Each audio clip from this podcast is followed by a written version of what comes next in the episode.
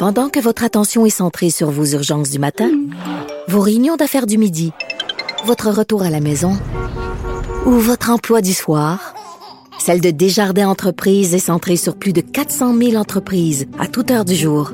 Grâce à notre connaissance des secteurs d'activité et à notre accompagnement spécialisé, nous aidons les entrepreneurs à relever chaque défi pour qu'ils puissent rester centrés sur ce qui compte, le développement de leur entreprise.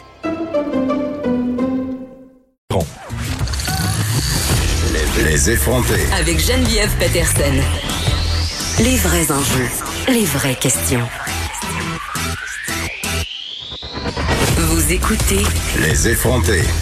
Et on est de retour avec une fille que je trouve super allumée, que j'aime beaucoup euh, parce qu'elle amène toujours des sujets intéressants sur la table qui me font réfléchir. Elle écrit des textes formidables aussi. Il s'agit de Madeleine Pilote Côté, chroniqueuse d'opinion au Journal de Montréal et de Québec. Salut Madeleine. Bonjour Vanessa. Salut, ça va? Ça va super bien. Ben ouais. J'espère que ça va bien euh, chez vous aussi, chers ouais, auditeurs. Ouais, ouais, ben écoute, ah, ch- chers auditeurs, ben, je pensais que tu prenais de mes nouvelles à moi parce que je te dirais que j'ai un petit stress, euh, Madeleine. Ça fait longtemps que j'avais pas fait de la radio comme ça, l'animation. Mais puis, tu euh, fais super bien ça, Ouais, Vanessa. euh, exactement. J'ai, en fait, je t'ai, posé la question pour que tu puisses me lancer des fleurs. Je suis allée à la pêche au compliment. C'est une stratégie de ma part pour me donner des boosts d'ego, pour me permettre de me rendre jusqu'à trois heures. Donc, merci d'avoir participé, d'avoir été ma complice sur ce coup-là.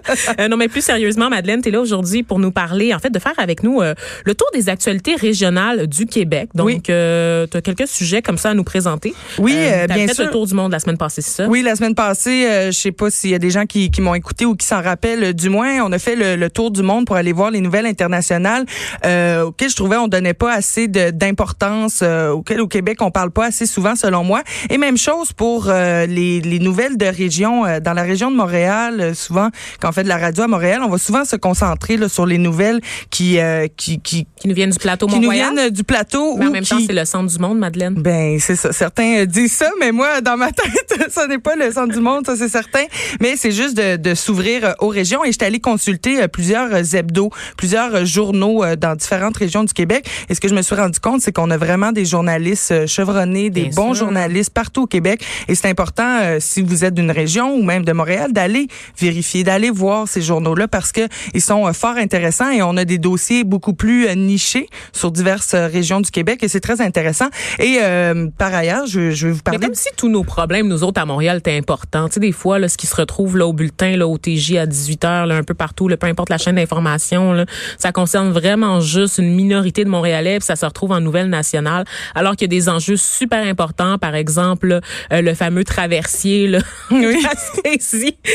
Qui, qui est vraiment toute une situation rocambolesque. Et on s'entend que si ça se passait à Montréal, quelque chose comme ça, la ville serait à feu et à sang. Donc, effectivement. Alors, on commence avec quoi, ma Oui, chère? on commence, à- on va, on va aller dans les Laurentides. En fait, il y a une nouvelle drogue euh, autant dangereuse que le fentanyl qui a fait son apparition dans les Laurentides. Je sais pas si tu savais ça.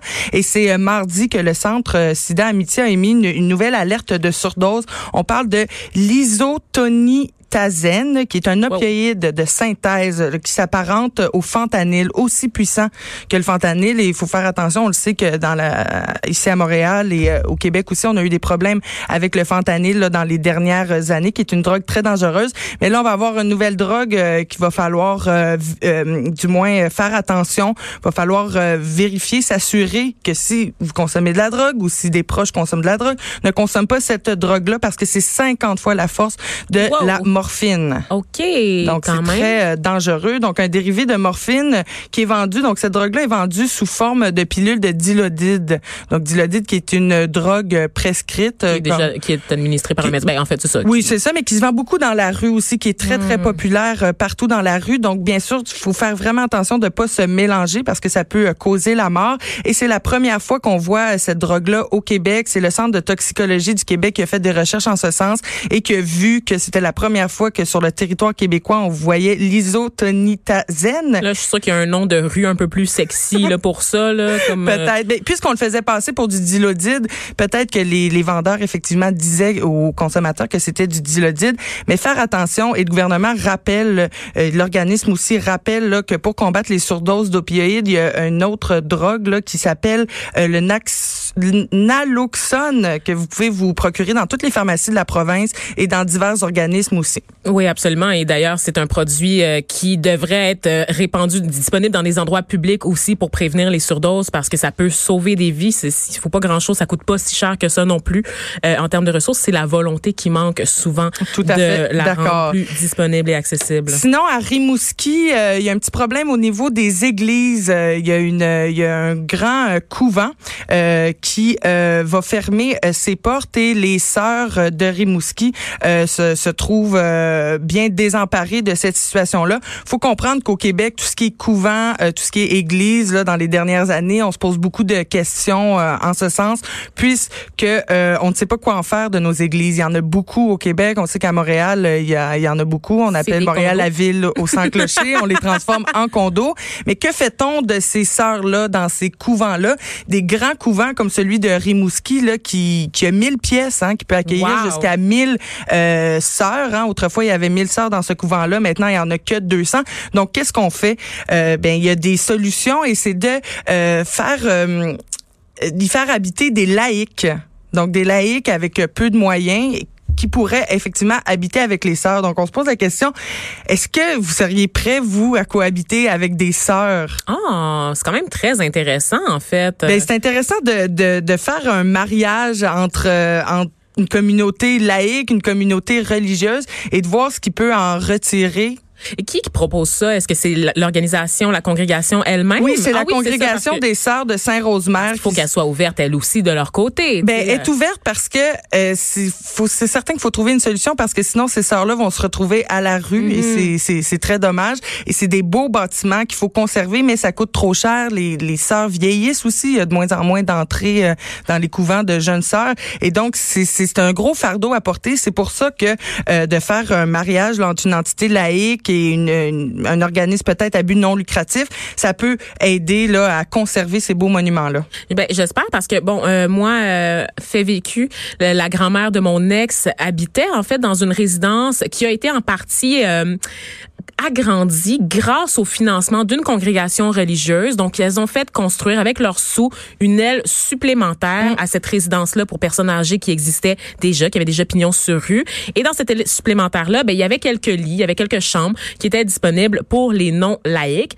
Par contre, c'était vraiment, tu sais, c'était comme un autre bâtiment, c'était comme une rallonge, c'était un bâtiment à part. Donc, oui, il y avait une cohabitation des sœurs et des non-laïcs, mais il n'y avait pas de mixité. Et c'est ça, c'est là-dedans qu'on perd, je trouve. Donc, si on mise sur un projet comme ça, ça serait vraiment le fun de mélanger les gens et ne pas créer différentes classes là, au sein même d'une résidence. Oui, je suis, je suis tout à fait d'accord. Puis c'est ça de, de, de permettre aux gens aussi d'échanger, de créer aussi euh, d'autres Des liens, puis un des sentiment liens, un sentiment d'appartenance et de créer aussi un- une nouvelle vision aussi de la religion, une nouvelle vision aussi, euh, une vision plus moderne du moins. Mhm. Euh, sinon, euh, une bonne nouvelle pour l'ensemble du Québec. euh, je, je vais directement à cette nouvelle-là. Donc, un budget de un demi-million de dollars qui a été accordé par euh, la ministre Marguerite Blais, donc euh, la ministre responsable des aînés, des proches aidants du Québec, a euh, accordé cet argent-là à un programme qui s'appelle Pour que vieillir soit gay. OK. Est-ce que c'est vraiment ce que je pense? Euh, ben, je sais pas ce que tu penses. Ben moi, est-ce qu'on parle comme de, on parle vraiment de l'homosexualité, de la Oh. communauté LGBTQ, mais chez, chez, Chez les aînés, oui, Nice. qui représente 10 là, des aînés, c'est ce que l'organisme dit là, selon les chiffres de l'organisme.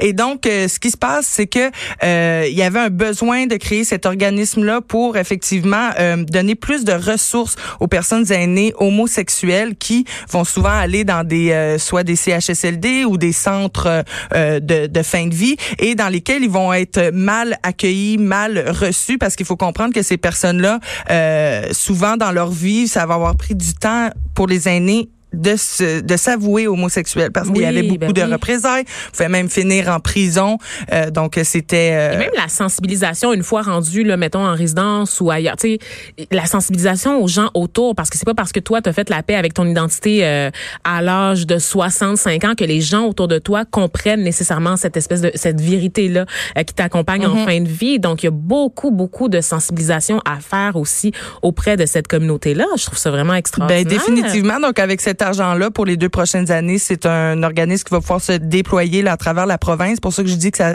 va toucher l'ensemble du Québec. Et on parle de, de, de, de guides, de vidéos, des outils de sensibilisation, des formations, pour vraiment que le milieu là pour les aînés soit le plus inclusif possible. Et aussi, on parle des aînés qui sont trans aussi. Ben oui. Et on parle de, de toutes les identités de genre. Et je trouve que c'est important d'en parler pour assurer à ces aînés-là euh, des dernières années de vie dans lesquelles dans la dignité. Dans la dignité. Puis aussi rappeler qu'il n'y a pas d'âge pour faire un coming out que c'est valide en tout temps. Définitivement. Donc ça fait du bien un peu là, de terminer avec des bonnes nouvelles. Euh, Madeleine encore merci d'avoir été avec nous aujourd'hui. Donc Madeleine Pilote côté je le rappelle tu es chroniqueuse d'opinion au journal de Montréal et de Québec. C'est toujours un plaisir de partager le micro avec toi ma chère. Bonne journée